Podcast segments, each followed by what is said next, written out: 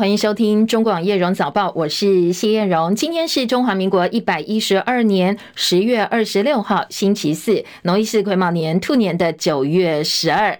好，气象署昨天深夜发了大雨特报，在花莲跟宜兰这雨势还不小。那今天白天的天气有什么样不同？有哪些天气提醒？线上连线请教的是中央气象署的预报员陈怡秀小姐。今天的天气仍然是以多云到晴的天气为主，只有东半部地区还有基隆北海岸偶尔会有一些零星的短暂降雨。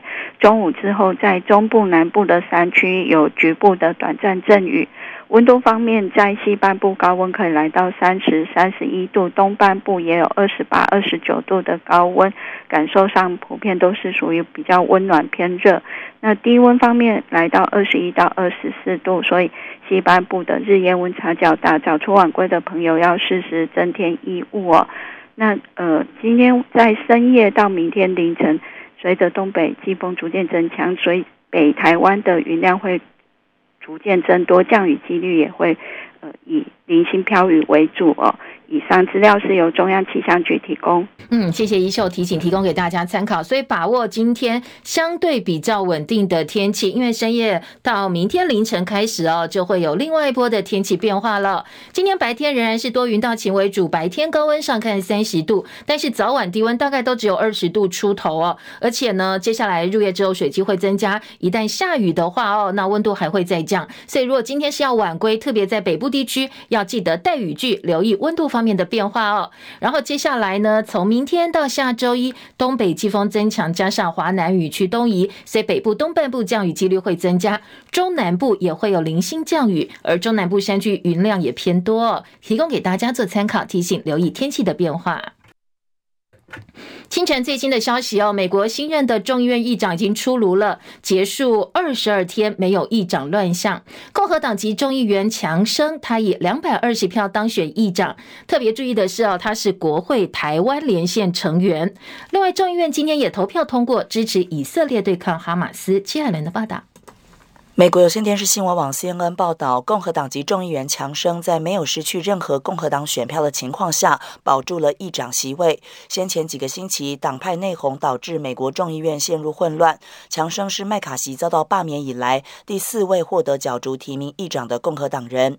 五十一岁的强生是路易斯安那州议员，一直是前总统川普的公开支持者。他获得两百二十票，民主党杰弗瑞斯获得两百零九票。根据报道，强生是众议院。司法与军事委员会成员，也加入国会台湾连线。他是二零二一年台湾国际团结法案和其他挺台抗中法案的联署人。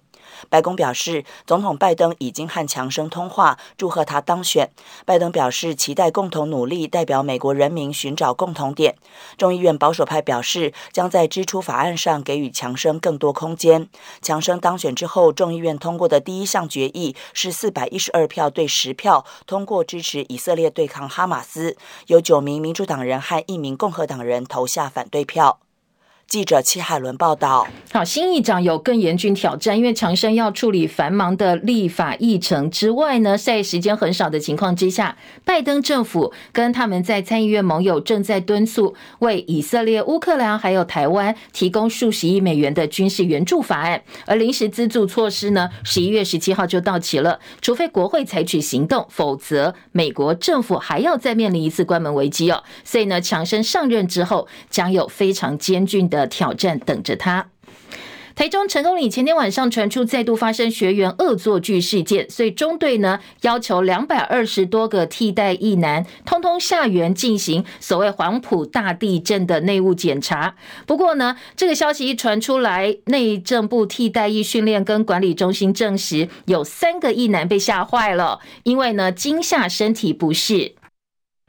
其中有一个人气喘发作，另外一个人脚板痛的这个旧疾发作，还有一个头晕胸闷，通通被送医治疗。刚才广告前提到这一则消息哦，成功岭的替代役代训二四九 T 役男两百多人呢，大概都来自新北跟桃园。一周以来陆续发现有役男撕扯下临兵衣服的名条，还把它藏起来哦，送洗之后就没有办法再穿了。还有多本训练记录手册被藏起。起来找不到。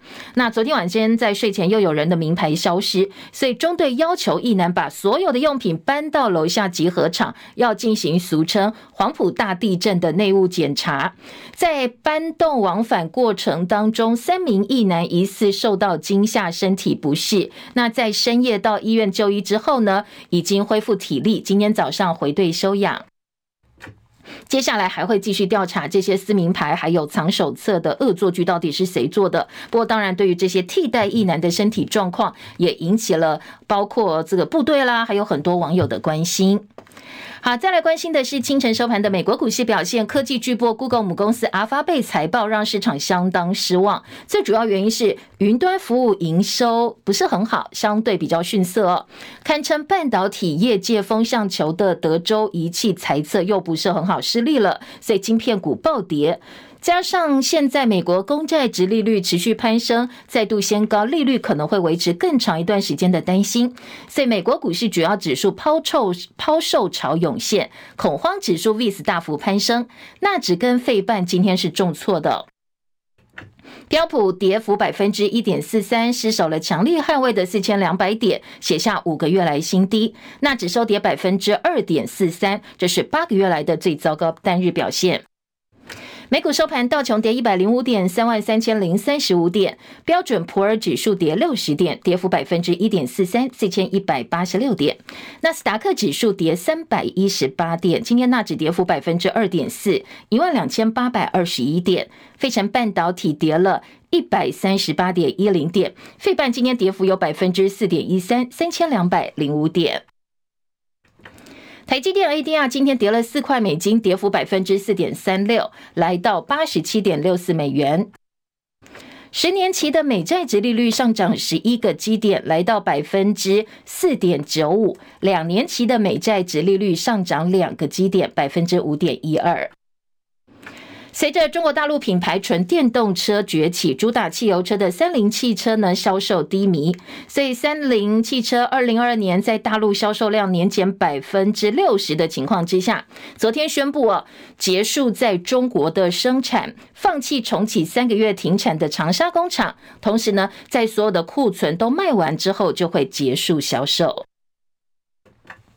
深夜收盘的欧洲股市，因为大陆公布增拨一兆人民币，大概一千三百七十亿美金的国债计划，提高基础建设支出，推动昨天亚洲股市呢表现还不错。欧洲股市呢在深夜收盘也是收红的，伦敦股市涨二十四点，七千四百一十四点；法兰克福指数涨十二点，一万四千八百九十二点；巴黎 c c 四十指数涨二十一点，六千九百一十五点。另外，昨天台北股市开高走高，盘中一度收复一万六千四百点。台积电呢，最高涨到五百五十一块钱，但是虎头蛇尾，最后是平盘作收。台北股市受到联动哦，后继无力，收盘小涨四十九点，一万六千三百五十八点八九点。昨天的成交量两千三百五十五点一六亿元。昨天三大法人合计卖超十八点九二亿，而卖超冠军就是鸿海哦。最主要原因是鸿海旗下富士康多个厂区被大陆官方查税，还有清查用地的状况。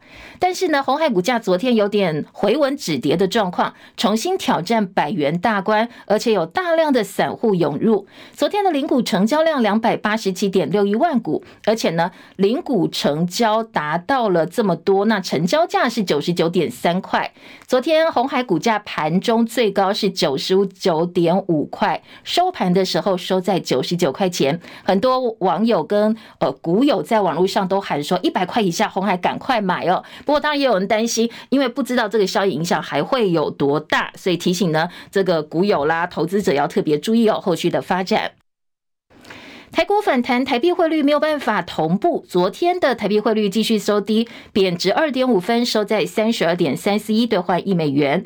昨天台北跟元泰外汇市场的成交总金额是十二点五五五亿美金。兆丰金昨天开公股金融机构第一枪，宣布集团加薪百分之四点五。那明年整体加薪幅度呢，可望超过百分之八。很多的公股都相当羡慕。昨天财政部长庄翠云加码说，除了台银、土银这两家百分之百政府持股的公股行库之外，其他六家公股银行通通都确定要加薪，幅度大概在百分之四到百分之五之间。国际油价今天走扬，以色列准备对加萨走廊发动地面攻击，所以呢，大家担心中东的原油供应。纽约商品交易所西德州中级原油十二月交割价上涨一点六五美金，每桶八十五点三九美元。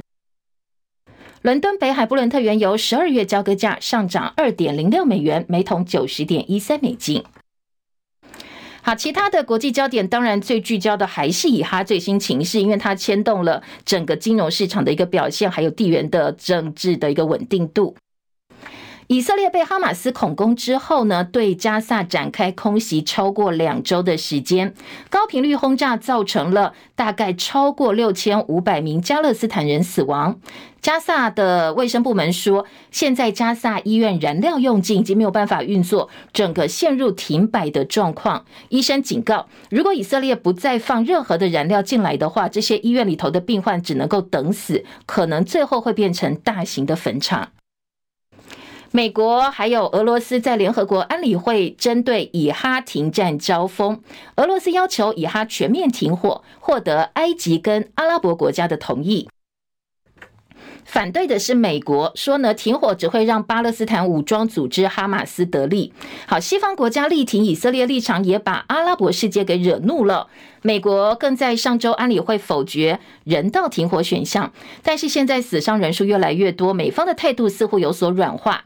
包括国务卿布林肯跟白宫国安会议发言人科比都提出要求以色列人道暂时停火，将暂缓进军加萨走廊。好，那现在以色列已经同意了美国的要求哦。这是《华尔街日报》的最新报道，希望呢在暂停呃这个火暂时停火的期间，让美国能够在该地区紧急部署飞弹防御系统，来保护在当地的美军。美军渴望在本周稍后完成部署防空系统，包括为驻伊拉克、叙利亚、科威特、约旦、沙地阿拉伯还有阿拉伯联合大公国的美军做好安全的部署。而大陆外长王毅从今天起访问美国，美国国务卿布林肯说，他非常期待跟王毅见面，而且呢合作，防止中东的战事继续蔓延下去。联合国安理会上，秘书长古特瑞斯说，巴勒斯坦激进组装呃分子呢，哈马斯突袭以色列，并不是没有来由的。好，这个说法激怒了以色列，他们要求古特瑞斯下台，呃，同时进一步宣布停止发签证给联合国人员，也拒绝了主管人道主义事务的副秘书长葛瑞菲斯的签证。好，有世界最美王后之称的约旦王后后尼亚，好，这个拉尼亚哦，她也是在西方还有阿拉伯国家都有绝对影响力。好，她接受美国媒体访问的时候不假辞色，她直接痛斥西方国家是双标，批评美国总统拜登支持大屠杀，而马来西亚总理安华也亲自出席挺巴集会，痛批以色列太野蛮了，大家炮火全开。德国总理肖兹先前出访以色列，除了谴责哈马斯之外，他也表达德国力挺以色列的立场。不过，这个消息呢，引发了支持巴勒斯坦人的中国大陆网友的不满。他们把以色列比作是纳粹。对此，德国驻中国使馆相当罕见，在微博发文批评。他们批评的用字哦，相当的不好听。他说呢，这是无知的蠢货、无耻的混蛋，才会把以色列比你为纳粹。他形容哦，这些大陆网友是蠢货。跟混蛋。好，其他的国际焦点，俄罗斯总统普丁的身体状况又亮灯了吗？最近有消息说他的心脏骤停送医，外界热议。多次爆料普廷健康状况的 Telegram 频道在宣称说，普廷二十二号晚间在卧室心脏骤停昏迷，后来是执行人员听到跌倒的声音去看，赶快对他做了心肺复苏术，然后送到官邸里头特殊重症监护室，病情非常的严重。好，这个报道呢还说，普京的主治医师表示奇迹不会发生，叫亲人做好最坏打算。不过克里姆林宫发言人。佩斯科夫驳斥了传闻，说普廷现在身体状况很好，很健康。美国国防部针对大陆军力发布报告，大陆新型核动力导弹飞弹潜舰已经下水了，说呢，接下来大陆要追赶曾经是美国跟俄罗斯舰艇专属的海陆攻击能力。而大陆神舟十七号载人太空船今天要发射升空，三位太空人当中最年轻的唐胜杰是一九八九年十二月出生的，代表九零后非常杰出的太空人，现在也已经正式上太空了。好，另外，美国四十一个州对脸书母公司 Meta 跟旗下的 IG 提起诉讼，控告他们经营的社群平台引诱儿童跟青少年上瘾，加剧了心理健康危机。最近是印度九叶节，很多印度教徒会按照传统跳加尔巴舞来庆祝，有十多人跳到心脏病发作，年纪最小的只有十三岁。当地医生说，最主要原因是很多人一跳就是好几个小时，而且中间完全不休息哦，不断不断挑战身体的极限才会出事。大陆二零二四春节假期公开之后引发争议，因为呢不止补班两次，甚至除夕当天是不放假要上班的，而是从初一一开始一路放到初八，扣掉本来就放假的六日，被发现其实只放了三天，甚至呢政府是鼓励企业跟员工，你们如果除夕想放假，自己计划排年休假来休除夕这一天，很多大大陆的网友是没有办法接受的，所以这个话题呢昨天登上大陆的社群平平台微博的热搜，很多网友都说大年三十不放假，大家要怎么返乡？特别是中国大陆，这个呃幅员相当的辽阔，叫大家过年难道不回家了吗？说这样一个政策是逆天的政策。而大陆的国家发展改革委转发了贴文说，他们呃在国定假日、法定假日十一天除夕并不包括在里头。那如果要把它改为法定假日，要全国人大法定程序的通过。其实台湾过去除夕也是上班，不过近年来已经改了，除夕当天呢是国定假日。TVBS 民调中心昨天做了一份最新民调哦，在二零二四总统大选萨卡都的情况之下呢，民众党总统参选人赖清德的支持度还是排在第一。四个参选人的喜好度，如果真的要排下来的话，民众党总统参选人柯文哲是最高的。好，我们先讲萨卡都的情况之下。赖清德支持度是百分之三十四，比上个月略减两个百分点，不过还是领先。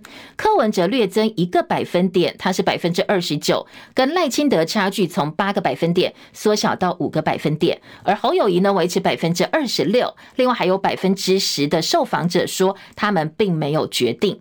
另外一个值得关注的是，这一份民调凸显出再也整合目前没有共识，但是呢，已经有将近六成的民众说：“哎呀，国民党跟民众党最后根本不可能共推一组候选人啦，或者是不选不不可能哦，整合出一组总统参选人。”而且蓝白河的歹戏拖棚，很多的这个受访者说他们已经看腻了，看不下去。讲到蓝白河哦，昨天是。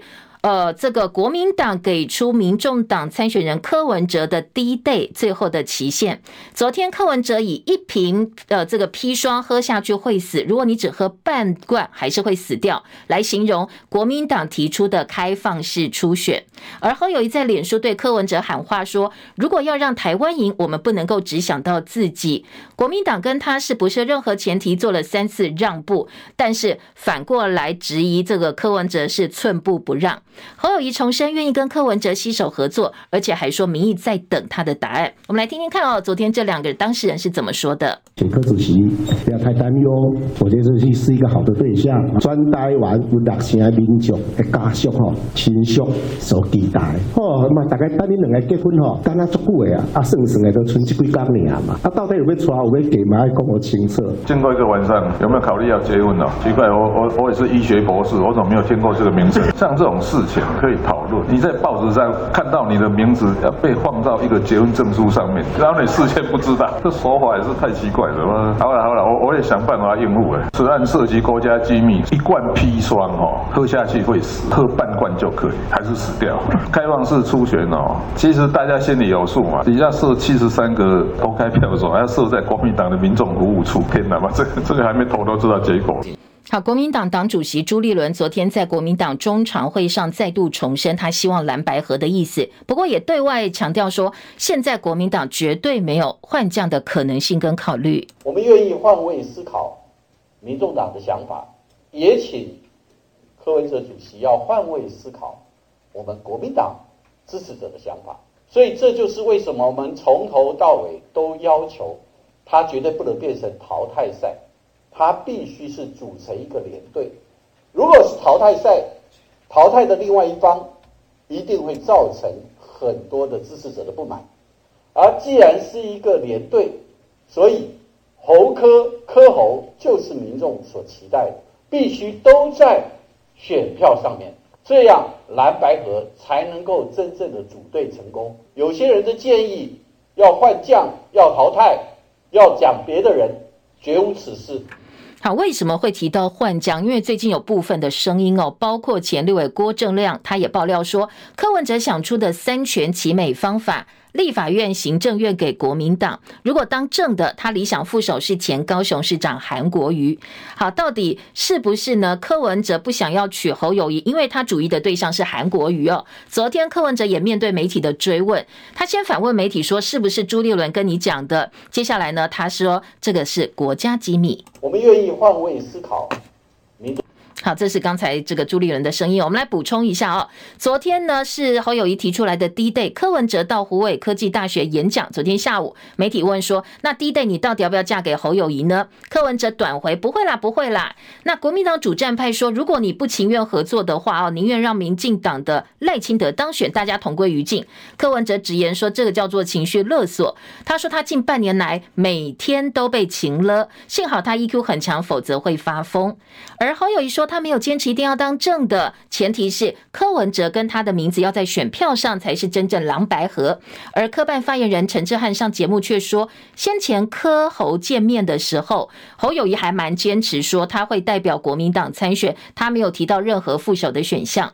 侯办发言人王敏旭反击陈志汉是睁眼说瞎话、颠倒黑白，说包括朱立伦、侯友谊都曾经跟柯文哲表达过要推一组正副总统参选人，侯柯配或柯侯配都可以。可以讨论说，现在科办和陈志汉的说法跟事实不符，刻意的扭曲事实。好，坚持独立参选的鸿海集团创办人郭台铭，桃园地区连署站又连署站又被指涉嫌不法事件。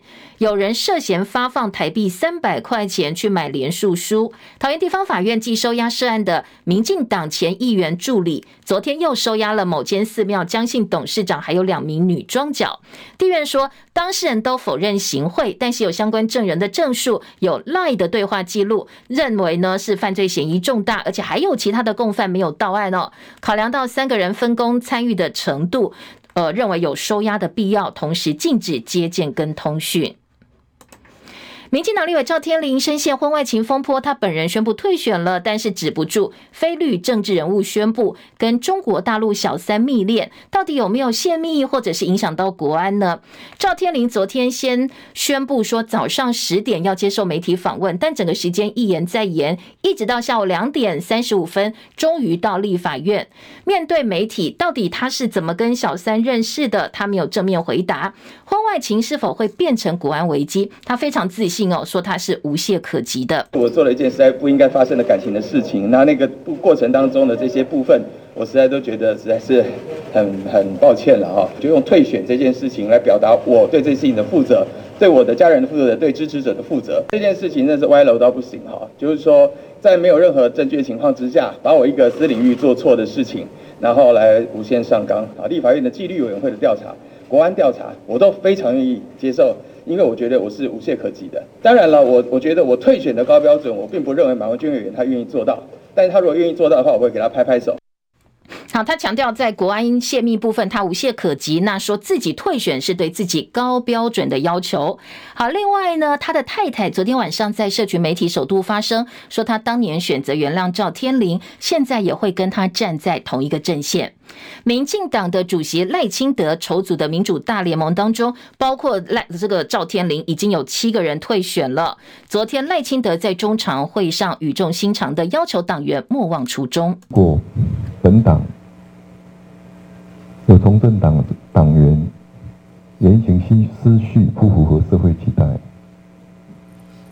党中央必定严明党纪。这场我们深知这场选举对台湾的重要性，不仅仅总统要当选，国会还过半。但是我们不会因为为了要国会过半，或或者是为了要保住任何一席立委的席次，而牺牲本党的原则。莫忘初衷，莫忘责任，以及莫辜负社会的期待啊。好，另外呢，行政院副院长郑文灿被指带长发女子进酒店饭，呃，这个酒店的房间。郑文灿昨天出来说，他并不是影中人，已经对抛出影片的粉专提告。而高雄市海洋局长张汉雄也被国民党立委王鸿薇指在外面有私生子请辞。不过呢，他说这个现在呃，民进党明显对待这些事件是双标。中国广播公司。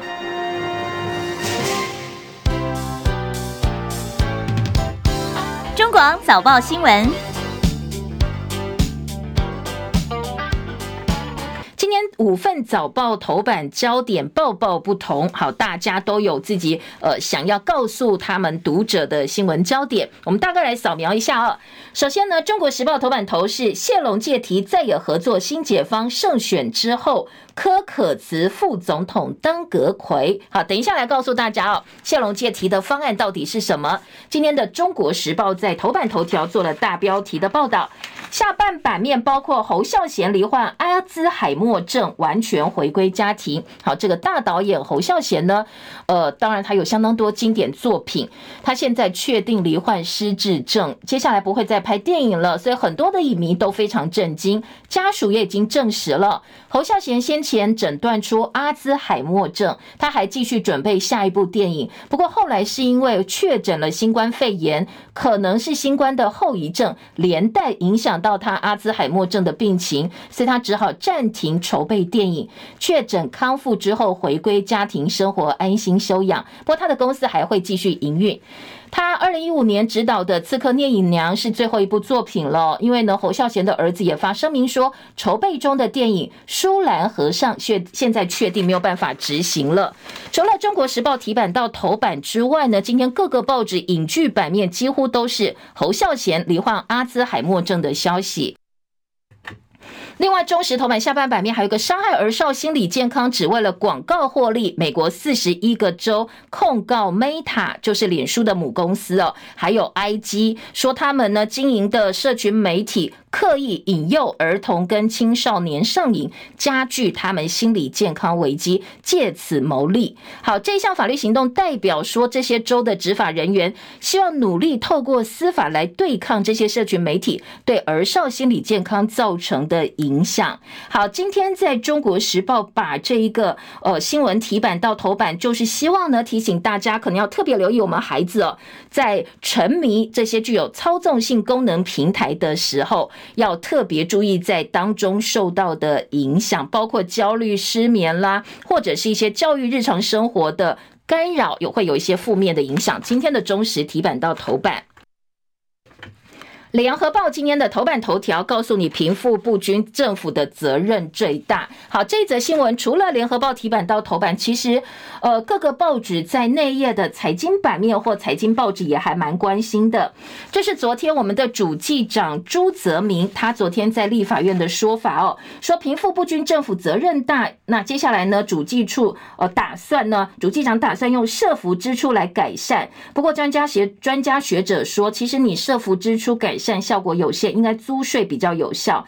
改善税制才能够降低贫富差距，救济的思维救不了我们的低薪地狱。好，这一则新闻呢，联合报除了头版内页，二版也是哦。我们等一下来听听看，呃，到底各方的看法是什么？什么样造成了贫富不均？接下来解方可能有哪些？这是联合报今天的头版重点。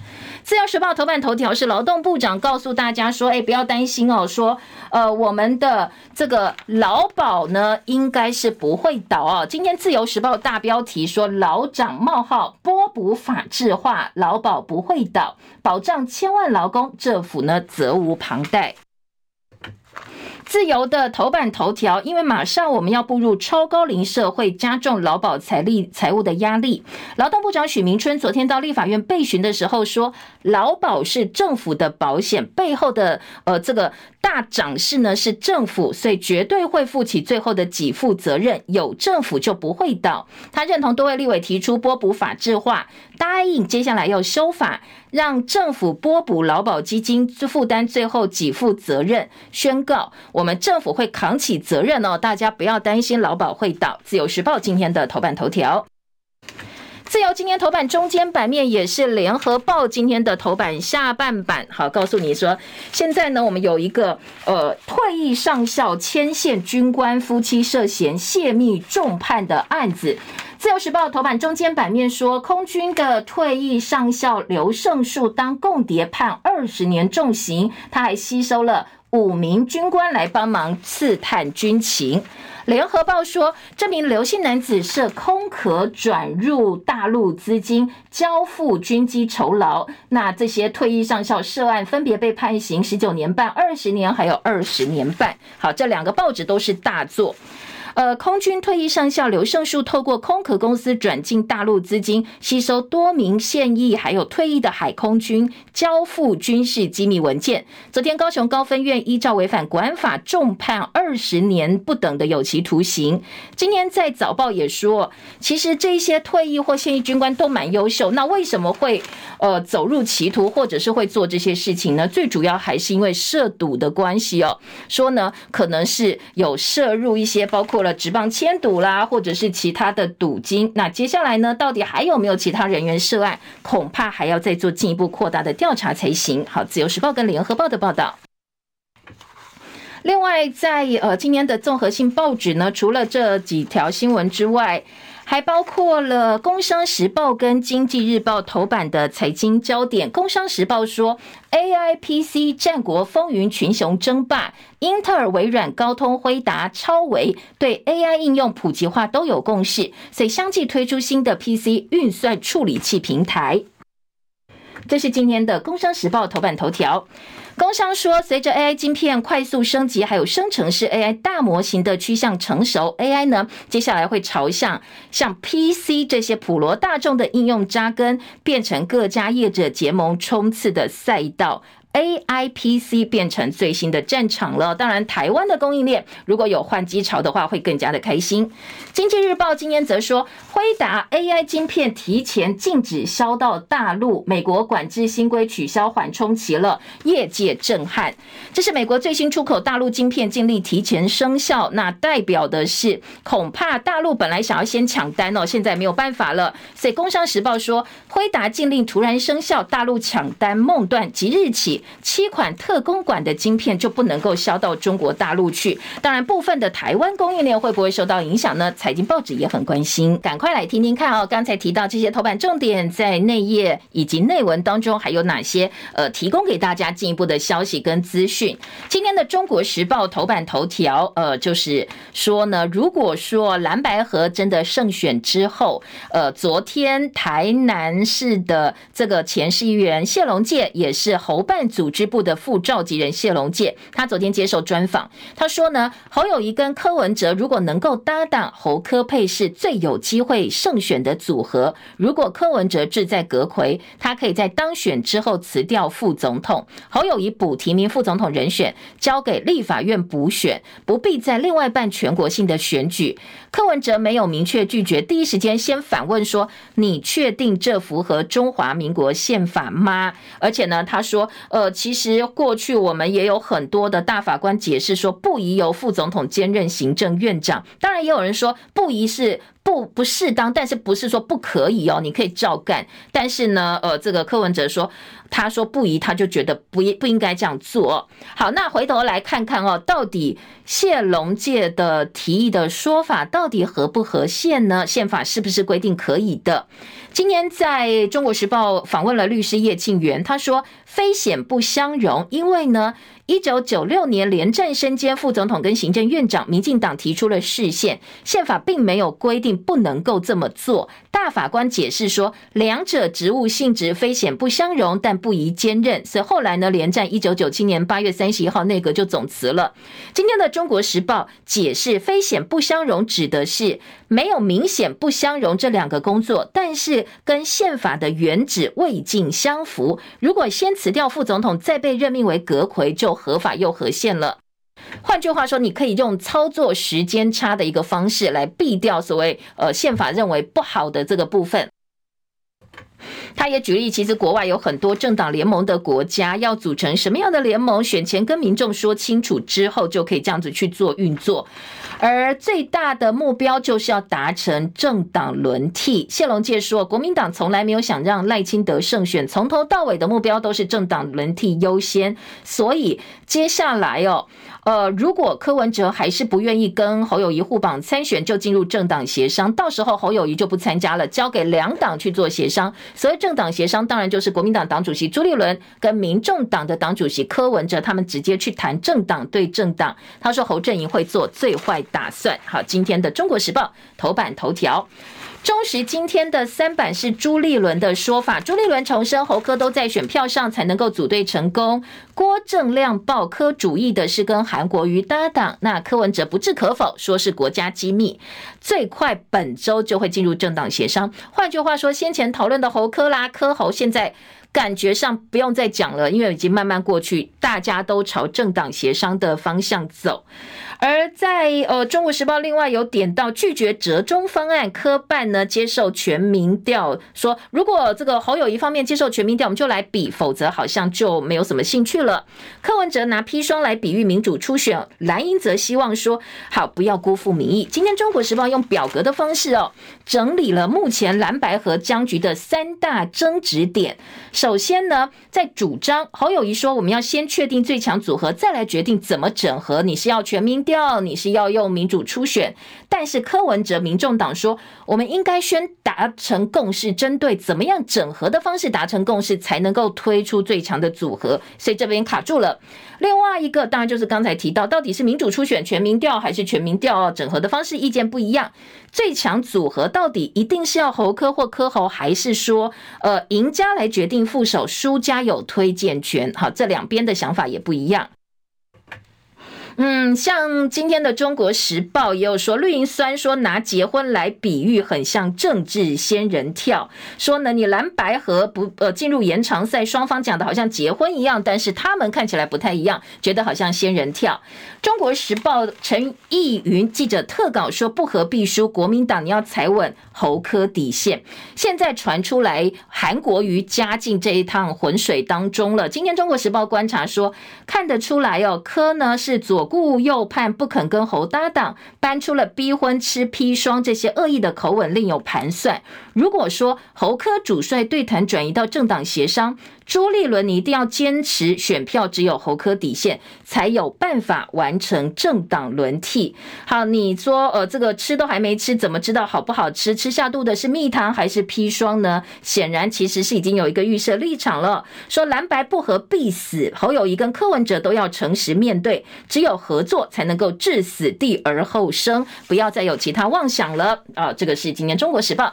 联合报三门版头则是侯友谊说：“我三次让步了，但是没想到柯文哲寸步不让，还用砒霜来形容民主初选。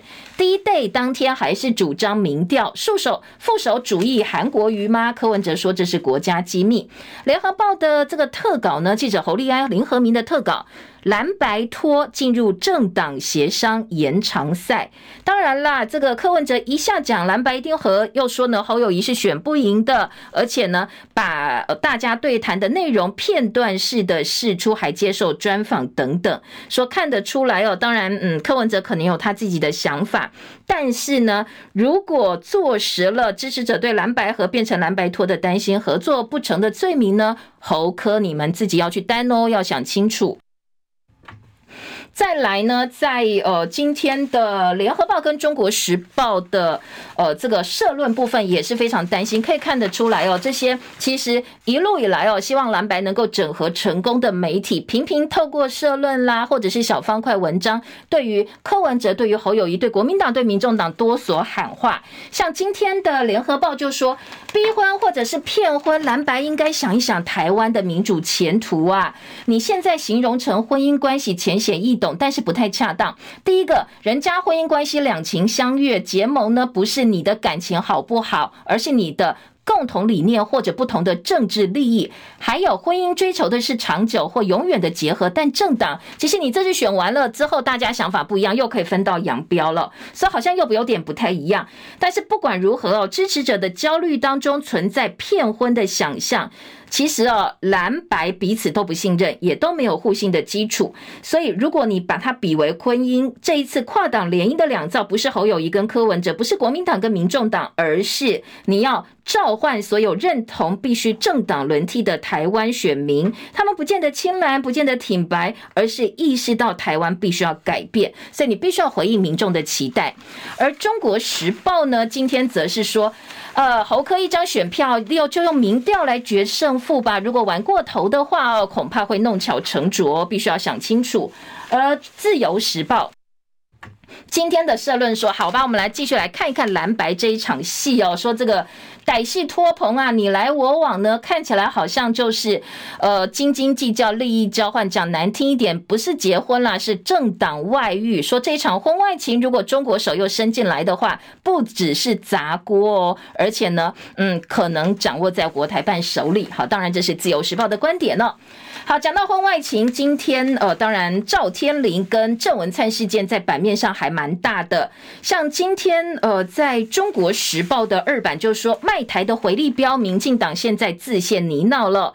每到选举，靠着抗中无往不利。赵天麟跟大陆籍女子桃色风暴就是自己造成的，结果后坐力呢还在发酵当中。你每每讲抗中，结果没想到你私下的行为是亲中哦。今天在中国时报的二版说，呃，除了触犯了民进党支持者的红线，因为他对象是大陆籍女子嘛，哦，这个对于反中抗中这一派的人来讲是非常非常不以为然的，所以他被逼退选了。国民党提出三大国安疑点，国民党智库执行长林涛他说，赵天麟婚外情是国安问题，退选远远不够，应该暂停所有立委职务接受调查。国民党立委李德伟也说，国安局应该介入调查，看看他在公领域到底有没有泄密。好，当然昨天赵天麟的说法说，啊，我是无懈可击的，说这个时间点是没有问题的。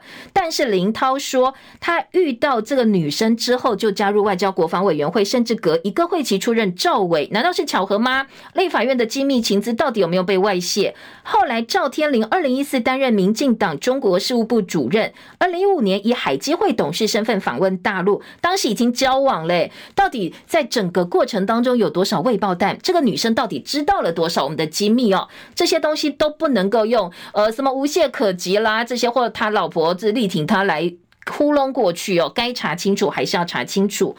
断尾停损速战速决接棒可能三抢一，好，这个是呃，在赵天麟宣布退选之后，到底谁接棒？昨天高雄市长陈其迈已经说话了，说呢，呃，会有一个即战力，会挑选一个即战力来加入。那当然，现在在这个选区，有些人被点名了，其实其中几个人呢，也纷纷的已经表态，到底谁接棒？包括黄文义、简焕宗、郭建明，还有黄杰都被点名来对决。国民党的陈美雅，那外界点名最热门人选是五连是五连任的议员郭建明，郭建明已经说义无反顾了。而黄杰呢，他也被点名，黄杰说尊重民进党中央的决定。当然，陈其迈这边很多人说他跟黄杰关系很好，又或者是呃这个高敏玲也可能哦，不不知道是谁啦。但是现在民进党赶快在布局这个部分。好，再来在呃，今天联合报呢，蓝营立委则说赵天麟婚外情是大陆间谍色诱套机密。好，昨天呢，这个赵天麟说，立法院纪律委员会或者是国安调查，我都愿意接受，但是请国民党立委马文君一起来接受。今天的中国时报说这是围魏救赵啊，就是另再拉这个马文君下水哦，所以呢是围马救赖，想要来救这个呃赖清德。而在联合报的报道呢，是说赵天麟到底什么情况下跟张女自拍留下婚内不轨证据，还是浓情蜜意冲昏头，又或者他其实手上有赵天麟的把柄？好，国民党立委林思明说，合理怀疑他是被大陆间谍色诱套取机密，并不是单纯的私领域问题，而是国安大事。好，这十年来到底发生什么事情呢？务必要调查清楚。赖清德说一定会严明党纪，从政党员如果言行失序的话，他说他不会为了立委席次而姑息。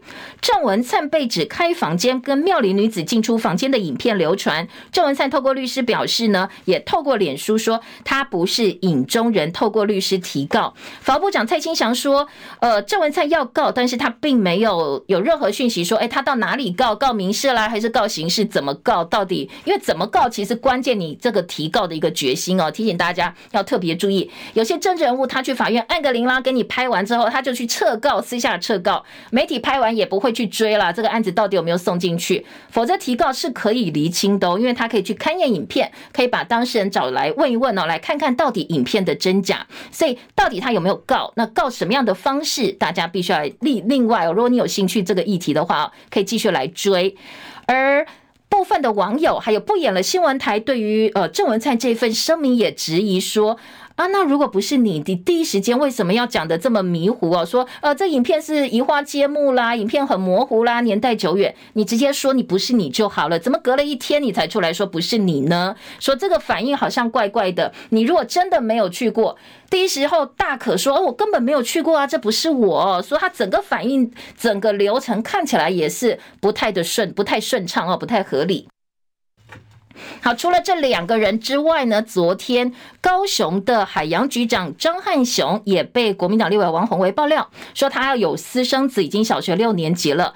后来呢，他把小三安排到渔会任职，因为可能知道丑闻要爆了，所以人请辞了。但是呢，王宏威另外点出来的说，你看哦，这个高雄海洋局长张汉雄他在外面有小三生孩子就请辞了。反观卫福部次长王必胜一样的事情，但是现在官当的越来越大哦，说民进党显然对待这些事情也是双标的。台湾醒报今天在头版说，外遇恐怕会变成国安危机哦，所以赵天麟的案子恐怕不能够就这样私了，必须要严密调查、严格的调查。民进党团则是要求马文君辞职退选，说你泄密叛国立委就是要离开立法院呐、那把整个呃整个焦点呢转移到马文君的身上。好，再来听的其他的新闻话题，看看还有哪些重点新闻。像联合报今天头版头条了，我们分一点时间来给他哦。说呢，呃，贫富不均在现在包括了受雇员工报酬占国内生产毛额比重逐年下降，家庭可支配所得倍数扩大。立委说这是政府责任大还是企业的责任呢？主计长朱泽民坦承政府责任大，政府会用各种财政跟社会福利改善所得分配。不过学者说，你靠社会福利支出缩小贫富。负差距是没有办法解决，你要用课税、租税的手段才有办法。因为我们所得差距哦，它高达六点一五倍，而且薪水占 GDP 比比重不断不断下滑。好，大家多久没加薪了呢？可能可以来想一想哦。那可能有钱人透过各种方式，钱越赚越多，反而是受薪阶级，只要你老板不加薪，你可能永远一辈子就没有办法得到更多的薪水了。联合报今天在二版版头说，学者认为改善税制降贫富差距，分离课税有利富人，检讨灰色经济漏洞。遗赠税率必须要提高，而且记者说救济思维，什么样的方式都用，什么样的问题都用救济的方式，这个思维是没有办法解决低薪的问题了。日本降税发补助，减少通膨负担，企业加税换减税，只有上千家申请。联合报今年四版说，天然气的电厂乱盖，台南选民生气了。大选这一票或许不投执政党，如果有不同的党派力量，可能就可以把关光电的故乡。因为光电故乡现在恐怕被温水井呃这个煮青蛙，已经慢慢慢慢快要承受不住了。台气受贿，埃克法旺报头版头说，光汇税率达到八十八亿美金。国台办哦否呃这个澄清，蔡政府说早收清单商品出口占比下降，国台办说根本没有关税呢，优惠达到八十八亿美金。营养午餐一周喝一次国产乳，要救台湾酪农。因为呢，纽西兰的液态乳二零二五就可以零关税输入。现在农业部要救救我们自己的国产乳品。现在本来规划一个月给小朋友吃一次、喝一次国产乳，现在可能一个星期要喝一次哦。而且农业部昨天喊话说，营养午餐希望能重新用液蛋。先前的鸡蛋风波之后，很多县市都说营养午餐不要用这种已经打打打好的蛋，我们要用原蛋。但是农业部说，你这样影响到我们鸡蛋的呃这个贩卖跟需求了，所以很多的鸡蛋卖不掉。现在蛋价下降了嘛？哦，但是地方政府说，哎，在不安全的情况之下呢，我们还是哦。不用这个液氮。联合报另外文教版说，顶大资工申请入学很多都不看国文了，只有阳明交大、清大资工是参采，有一百四十七个学系，你要申请是不看国文，但是分发还是会看国文科的成绩的。时间到了，谢谢大家收看收听，祝福你美好身心，明天同时间再会，拜拜喽。